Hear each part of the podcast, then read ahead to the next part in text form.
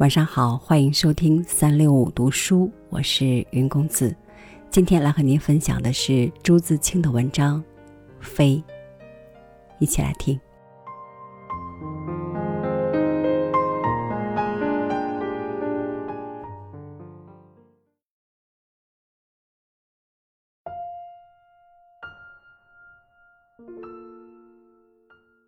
我从昆明到重庆是飞的。人们总羡慕海阔天空，以为一片茫茫无边无界，必然大有可观，因此以为坐海船、坐飞机是不易快哉。其实也未必然。晕船晕机之苦且不谈，就是不晕的人或不晕的时候，所见虽大，也未必可观。海洋上见的往往是一片汪洋，水，水。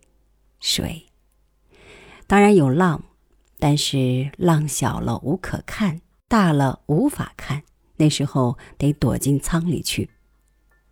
船上看浪远不如岸上，更不如高处；海洋里看浪也不如江湖里。海洋里只是水，只是浪，显不出那大气力。江湖里有的是遮遮碍碍的。山呐、城呐什么的，倒容易见出一股劲儿。江间波浪兼云涌，为的是巫峡勒住了江水。波撼岳阳城，得有那岳阳城，并且得在那岳阳城楼上看。不错，海洋里可以看日出和日落，但是得有运气。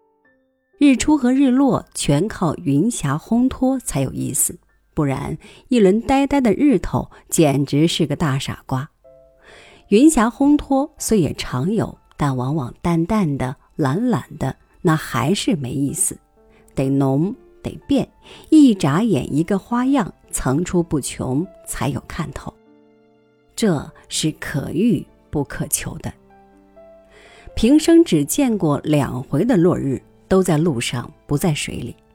水里看见的日出也罢，日落也罢，只是些傻瓜而已。这种奇观若是有意为之，大概白费气力居多。有一次，大家在衡山上看日出，起了个大早等着。出来了，出来了！有些人跳嚷着。那时一丝云彩没有，日光直射，叫人睁不开眼。不知那些人看到了些什么，那么跳跳嚷嚷的，许是在自己催眠吧。自然，海洋上也有美丽的日落和日出，鉴于记载的也有，但是得有运气，而有运气的并不多。赞叹海的文学，描摹海的艺术，创作者似乎是在船里的少，在岸上的多。海太大太单调，真正伟大的作家也许可以单刀直入，一般离了岸却调不出枪花来，像变戏法的离开了道具一样。这些文学和艺术引起未曾航海的人许多幻想，也给予已经航海的人许多失望。天空跟海一样，也大也单调。日月星的云霞的文学和艺术似乎不少，都是下至世上。说到整个天空的却不多。星空、夜空还见点儿，昼空除了青天、明蓝的晴天或阴沉沉的天一类词儿之外，好像再没有什么说的。但是初次坐飞机的人，虽无多少文学艺术的背景帮助他的想象，却总还有那天宽任鸟飞的想象。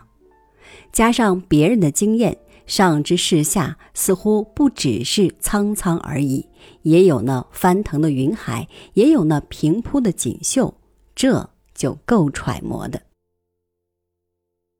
但是坐过飞机的人觉得，也不过如此。云海飘飘浮浮的弥漫了上下四方，的确奇。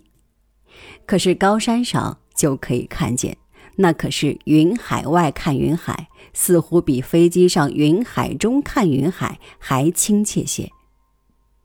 苏东坡说得好：“不识庐山真面目，只缘身在此山中。